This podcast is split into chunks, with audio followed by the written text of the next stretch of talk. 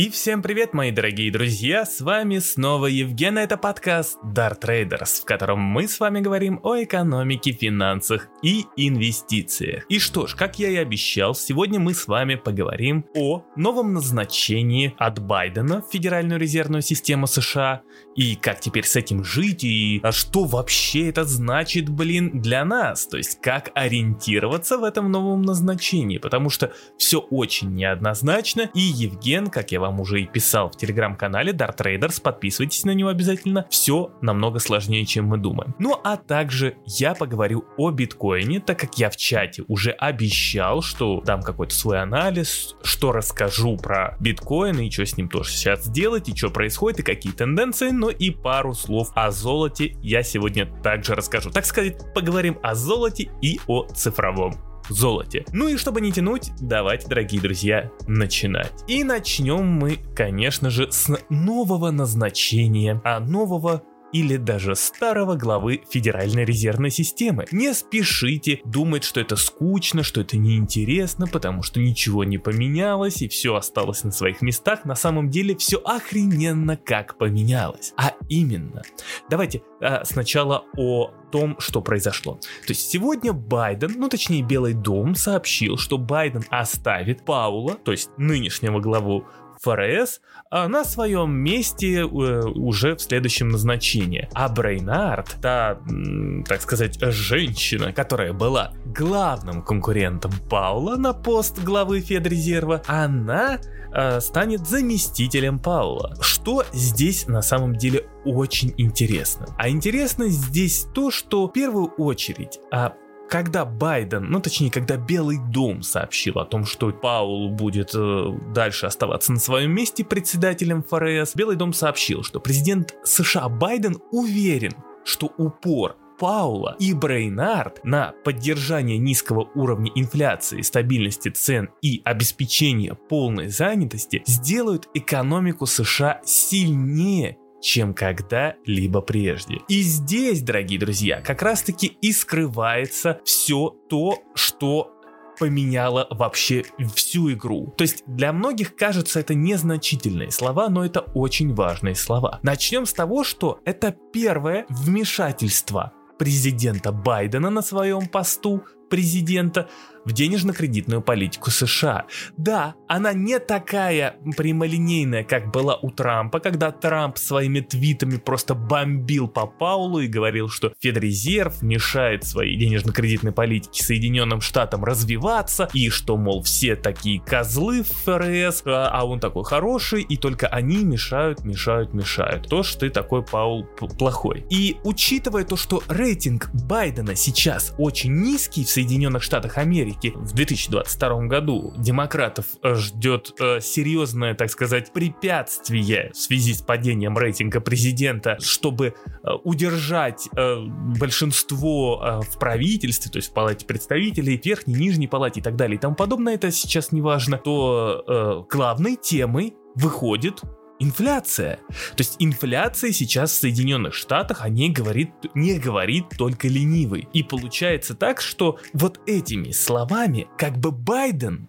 указывает Паулу на то, что чел, если ты остаешься, то ты должен следовать как бы вот этого пути. А, понимаете, перед тем, как назначить Паула или Брейнард, Байден встречался и с тем, и с той, если так можно выразиться. То есть а он общался и с Паулом, и с Брейнард о том, ну, типа, как бы решал, кого же все-таки выбрать, ее или его. Многие аналитики оценивали как раз-таки то, что из себя представляет Паул, что из себя представляет Брейнард, и по сути они видят экономику как бы плюс-минус одинаково. И даже по сути, если бы назначить Брейнард главой Федрезерва, в денежно-кредитной политике как бы не должно ничего было измениться. Мы сейчас а, отбрасываем вообще все-все-все-все в сторону, а, прям кроме денежно-кредитной политики. По сути, все должно было бы остаться на своих местах. Байден, естественно, прекрасно понимает следующее. То, что рынком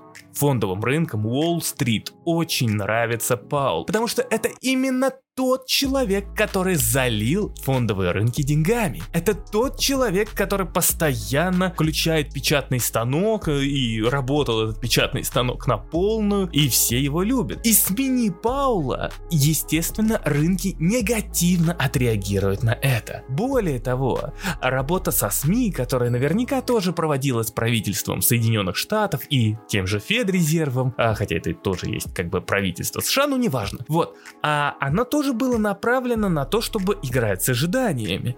И неоднократно во многих СМИ мелькали сообщения о том, что если Паул останется, то рынки воспримут это э, как э, нечто позитивное. Но, понимаете, когда Паула и Брейнард назначают, со словами, что они сделают упор на поддержание низкого уровня инфляции, стабильности цен и обеспечения занятости, Здесь все это выглядит как-то очень стрёмно и невозможно.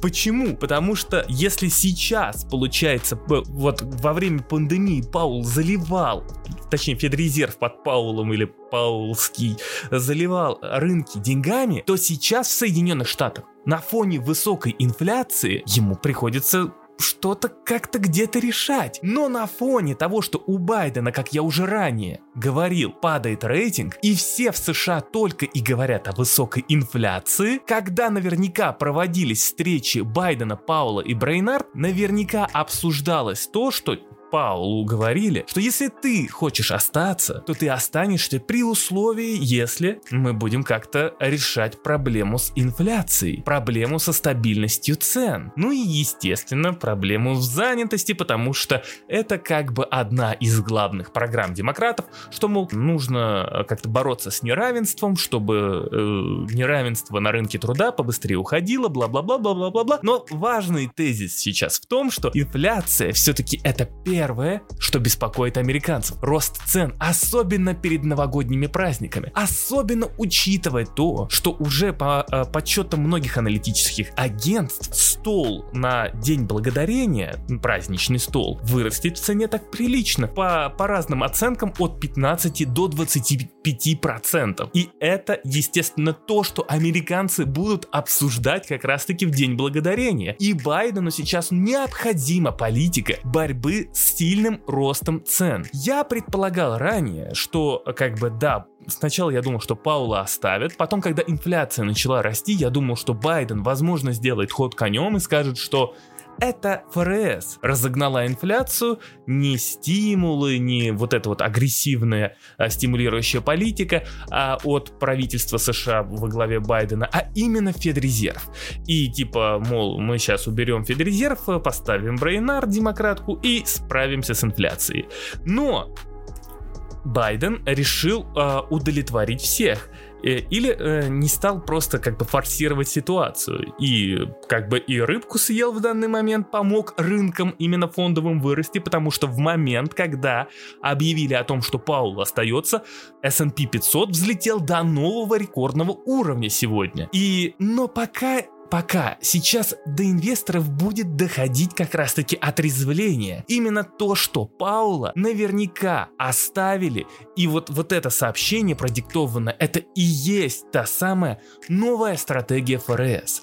Оставили именно сейчас для того, чтобы он начал обратную политику борьбы с инфляцией, потому что инфляция в США 6,2%. Она мешает проводить вообще любые меры государству. То есть элементарно, даже тот план расходов, который сначала предполагался, что там будет там 3 триллиона, там чуть ли не 4 триллиона, в общем, до хрена триллионов, а он из-за того, что умеренные демократы теперь говорят, что очень высокая инфляция, нам не нужны больше никакие стимулирующие меры, так как они могут очень сильно разогнать еще инфляцию. Вот этот вот а, план расходов быстренько похудел до 1,7 триллионов долларов. И вот, то есть, понимаете, И еще на этом фоне, опять повторюсь, у Байдена слишком низкий рейтинг, который надо как-то поддерживать. И вот теперь Байден может начать как бы бороться с инфляцией. Но с другой стороны, да, он не мог тоже и признать, не может тоже признать эту инфляцию, потому что все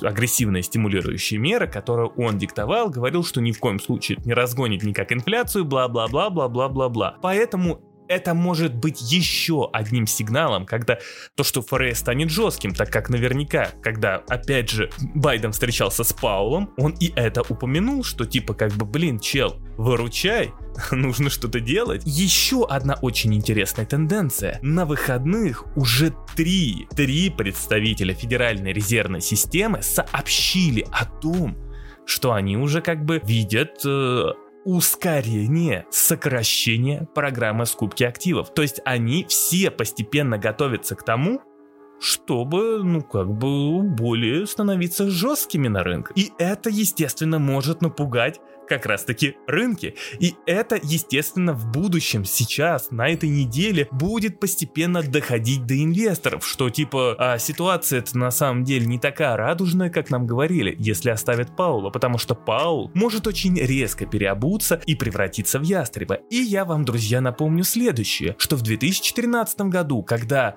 а, еще при Бер, Бернанке, а, когда Бернанке был а, главой Федрезерва, и когда тогда вливались огромные стимулирующие меры, угадайте-ка, кто был главным ястребом? Кто говорил Бернанке, что пора нахрен сокращать это количественное смягчение? Угадали? Правильно, Паул. Паул тогда был первым и единственным ястребом, который в 2013 году, после вот этого кризиса 2008 года, когда там э, вливали огромное количество денег через Куе, он первый, кто говорил, что пора сокращать скупку активов. И вот сейчас Паул может быстренько переобуться, потому что э, неоднократно, когда его спрашивали, хотите ли вы быть представителем ФРС США или нет, он как-то уклонялся от ответа, что говорит, конечно же, о том, что он очень, блин, хочет оставаться представителем Федеральной резервной системы. А значит, Паул будет жестким, а значит, Паул будет пытаться корректировать а, денежно-кредитную политику для того, чтобы как-то теперь бороться с этой инфляцией. Ну или делать вид, то, что он борется с инфляцией, пока а, не восстановятся цепочки поставок. Давайте так, сейчас мы с вами перейдем к биткоину, а в конце мы с вами вернемся к денежной ликвидности США на фоне биткоина, на фоне а, фондовых рынков. То есть, точнее, чтобы я очень часто не говорил об одном и том же. Ну что ж, Давайте тогда переходим к биткоину. И начнем мы, конечно, с того, что же происходит у нас внутри рынка. А происходит внутри рынка у нас следующие вещи. Прямо при вас сейчас я открываю нек- некоторые анчейн метрики, которые есть. И а, начнем мы с того, что если мы взглянем с вами на соотношение между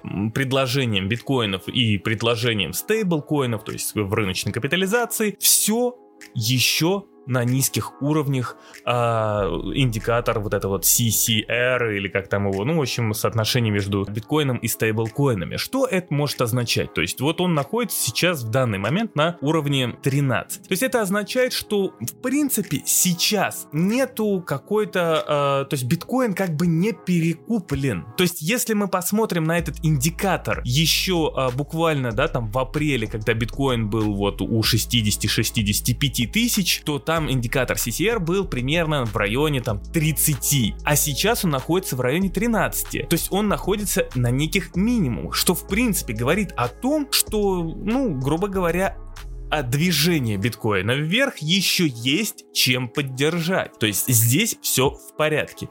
Далее, куда э, хочется еще перейти? Хочется перейти и посмотреть на краткосрочных и долгосрочных держателей. А именно, хочется обратить внимание на следующие вещи. Что краткосрочных держателей биткоина после того, как биткоин упал там 69 тысяч до там 58-56 тысяч вот в последнем движении, резко э, э, количество сократилось. И причем сократилось это количество до уровня, когда биткоин находился, ну, примерно на 40 тысячах долларов. Что говорит о том, что в принципе, да, то есть чем ниже в данный момент цена становится, тем а, меньше а, по идее, как бы, если исходить из логики, должна становиться волатильность актива, что по идее как бы говорит о том, что падение более-менее где-то замедляется. Но если мы перейдем к долгосрочным, к долгосрочным держателям э, биткоина, то мы увидим следующую картину, что долгосрочные держатели продолжают оставаться, они никуда не выходят, они держат и так далее и тому подобное. Но смущает меня здесь следующее, что долгосрочных держателей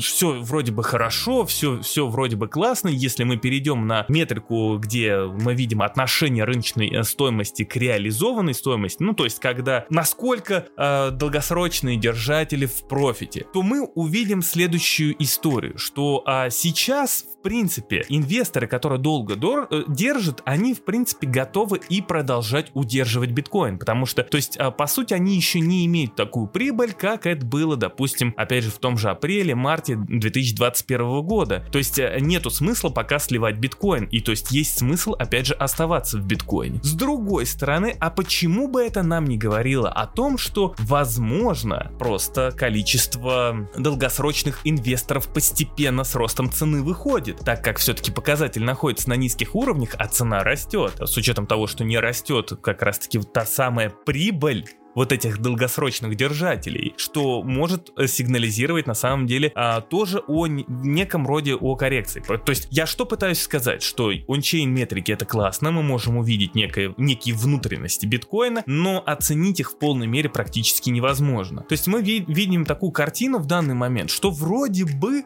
тенденция здесь внутри для роста есть. И она есть в плане того, что, ну, то есть нету какой-то вот прям перекупленности для того, чтобы взять сейчас и все слить. То есть вот это точно то, что прослеживается в ончейн метрика. Но если мы перейдем к фундаментальным событиям и тоже попробуем на них взглянуть и тоже вместе потом все это дело оценить, то мы увидим, что у нас э, в данный момент имеются следующие новости. А именно, что ситуация с налогами, которая случилась при подписании инфраструктурного пакета, для тех, кто не знает, Байден в прошлый понедельник, когда подписал инфраструктурный пакет, он подписал его вместе с законопроектом, который накладывает, э, ну, так сказать, э, вводит налоги на крипто криптовалюты.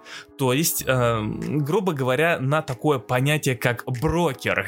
Я не знаю, как правильно это объяснить, но смысл в том, то, что на брокеров криптоиндустрии, криптовалюты, в общем, как-то так. И здесь интересно, что биткоин как бы после этой новости посыпался. Но не нужно прям только к этой новости относиться важно. Я сейчас еще скажу, еще была одна очень важная новость, после чего мог посыпаться. Значит, с налогами ситуация. Подписались, э, подписали вот это вот, подписал Байден вот этот законопроект по налогам, все вроде бы класс, все здорово. Но в тот момент, когда он а, подписал, никто не додумался и никто не сделал как раз-таки какие-то а, более понятные вещи с определением брокера. И получается так, что по под определение брокер в налогах Байдена попадают э, до хрена кого. То есть под эту э, трактовку, по, под эту формулировку попадают и майнеры, и операторы нот в блокчейне, и разработчики кошельков, поставщики ликвидности в дефи протоколах и прочие, прочие, прочие, прочие ребзя. Вообще, как бы по сути, хотели, ну, наложить некий налог на тех, кто вот получает конкретную прибыль с криптовалют. Не, э, не то, чтобы э, индустрия загнулась с точки зрения развития технологии, а с точки зрения э, прибыли с активов. И вот а здесь, а, с одной стороны, как бы все вроде, ой, как ужас, там налоги вводят страх, но а, как бы двухпартийная группа сенаторов в Соединенных Штатах уже взялась вовсю для того, чтобы взять и это дело все как следует почистить, э, вычистить и э, прям взять и, и собственно говоря, дать четкое а, определение, кто такой брокер,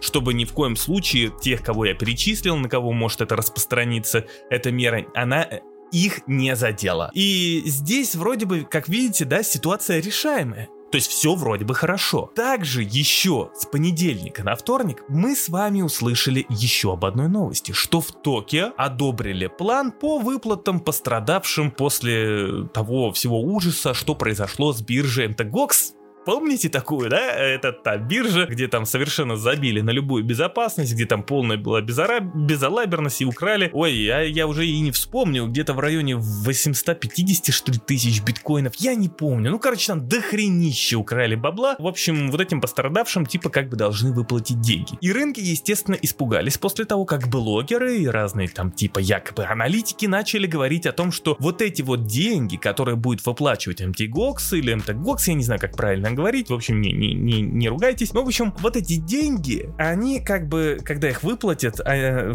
там, в биткоинах или, или еще как, они типа обвалят рынок. Потому что а, там как бы вроде должны перераспределить всего 150 тысяч биткоинов. И сразу же, ну, типа, начали обсуждать, что 150 тысяч биткоинов, если их там типа распределять, то это все сильно обрушит рынок. И вот начался как раз-таки вот после этого тоже сильный такой, то есть две новости совпали, и две новости очень сильно так скорректировали рынок э, дорогие друзья, здесь тоже с MTGOX не очень все понятно, потому что даже если они будут вот выплачивать эти деньги в биткоинах, окей, пусть будут выплачивать деньги в биткоинах, то опять же, э, ну это будет, конечно, жесть, 150 тысяч биткоинов, вот, но я просто сомневаюсь, что людям э, будут выплачивать, э, ну, как бы по тому курсу, который есть сейчас, и скорее всего им просто будут выплачивать, то у них было в долларах там на тот момент, либо на момент начала суда. Если на момент начала суда, то есть вот этого всего процесса, то это будет э, просто им вы, будут выплачивать биткоинов эквивалентных э, там 7 тысячам долларов, да, по стоимости. Э, это будет капля в море, то есть если им это выплатят. Да и в целом, даже если им там что-то будут больше выплачивать, а понятное дело, что биржа не будет сразу распределять, или там кто там этим занимается,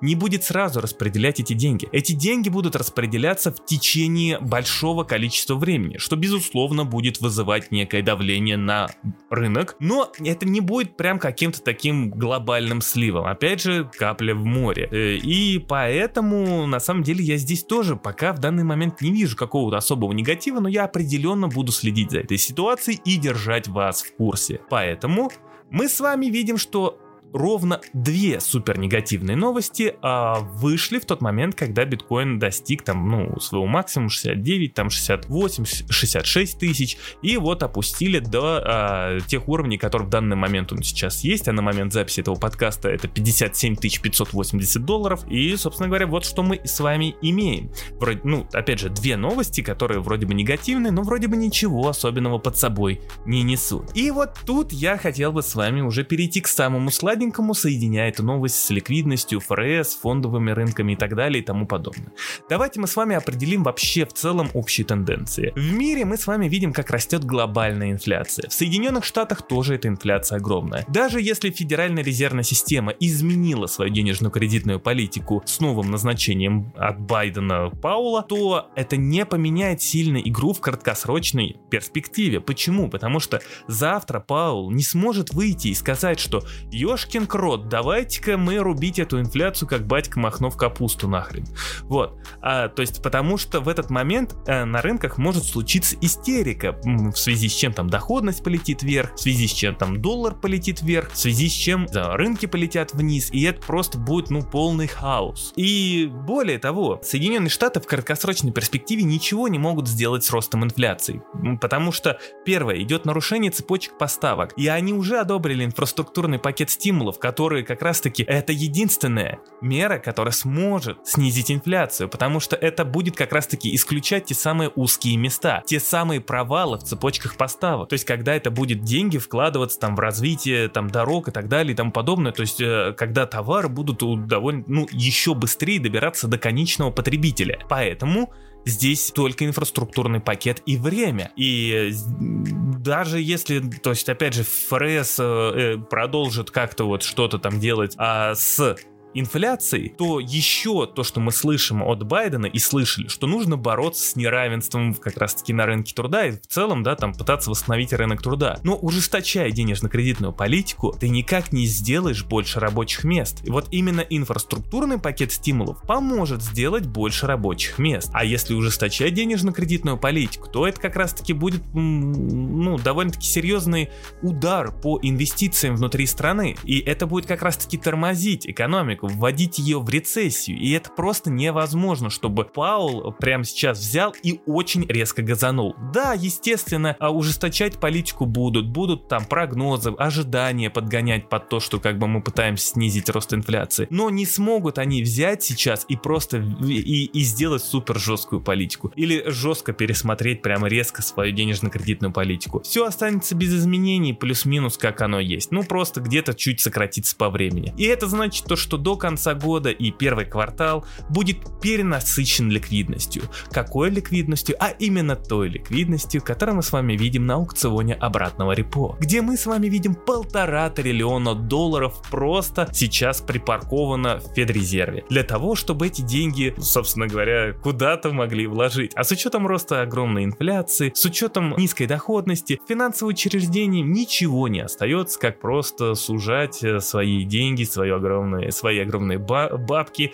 просто под аукцион обратного репо. То есть никуда их не вкладывая. И вот как только мы с вами увидим, что аукцион обратного репо начнет худеть и там заходить ниже триллиона и ниже, ниже, ниже, ниже, вот это будет означать, что ликвидность наконец-таки начинает потихонечку в Соединенных Штатах испаряться. Смысл здесь такой всего этого дела. А для фондовых рынков а, назначение Паула означает а, и те слова, которые, с которыми его назначили, означает то, что да, политика более-менее будет становиться жесткой, да, рынки сейчас будут воспринимать вот это и переваривать, и мусолить то, что как бы Пауэлл да может изменить как раз-таки денежно-кредитную политику, и возможно он даже станет более жест, жестким в своей риторике. Но в целом это будет вызывать некую волатильность, так сказать, у хаев. И дальше мы просто будем видеть, как продолжают обновляться максимум. А для биткоина все это дело значит только одно. Чем выше инфляция, чем выше уровень ликвидности, тем выше будет становиться биткоин. И даже несмотря на то, что сегодня у нас уже с вами 22 число, а я ванговал, что биткоин дойдет до 70 тысяч долларов под конец ноября, и кстати, мой прогноз практически сбылся, потому что биткоин доходил до 69 тысяч долларов. Я все еще вижу, что биткоин вернется к 70 тысячам долларов, потому что даже э, если Федрезерв начнет ужесточать денежно-кредитную политику, а деньги будут выходить из облигаций, то есть из казначейских облигаций,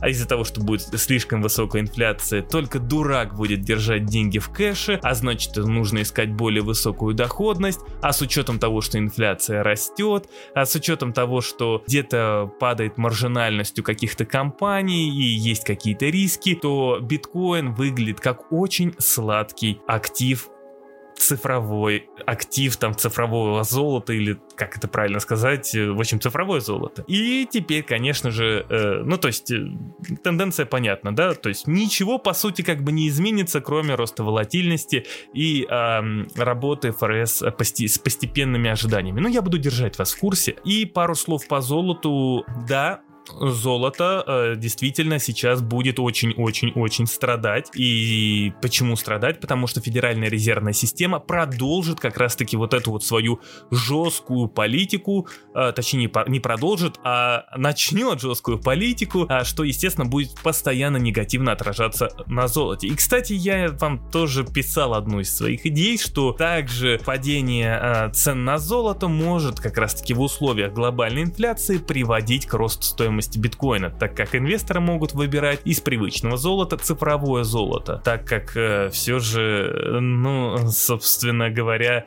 оно дает большую доходность элементарно. Вот и все. Биткоин дает большую доходность, чем золото, а инвесторы в условиях э, инфляции, опять же, высокой и, жу- и ужесточающейся политики будут искать ту самую высокую доходность. Надеюсь, вы меня поняли. Если не поняли, пишите в комментариях, распространяйте этот подкаст, кидайте свои донаты для того, чтобы Евгену было что поесть, а значит он будет больше публиковать вам подкастов. И спасибо тем, кто дослушал до конца. До новых встреч!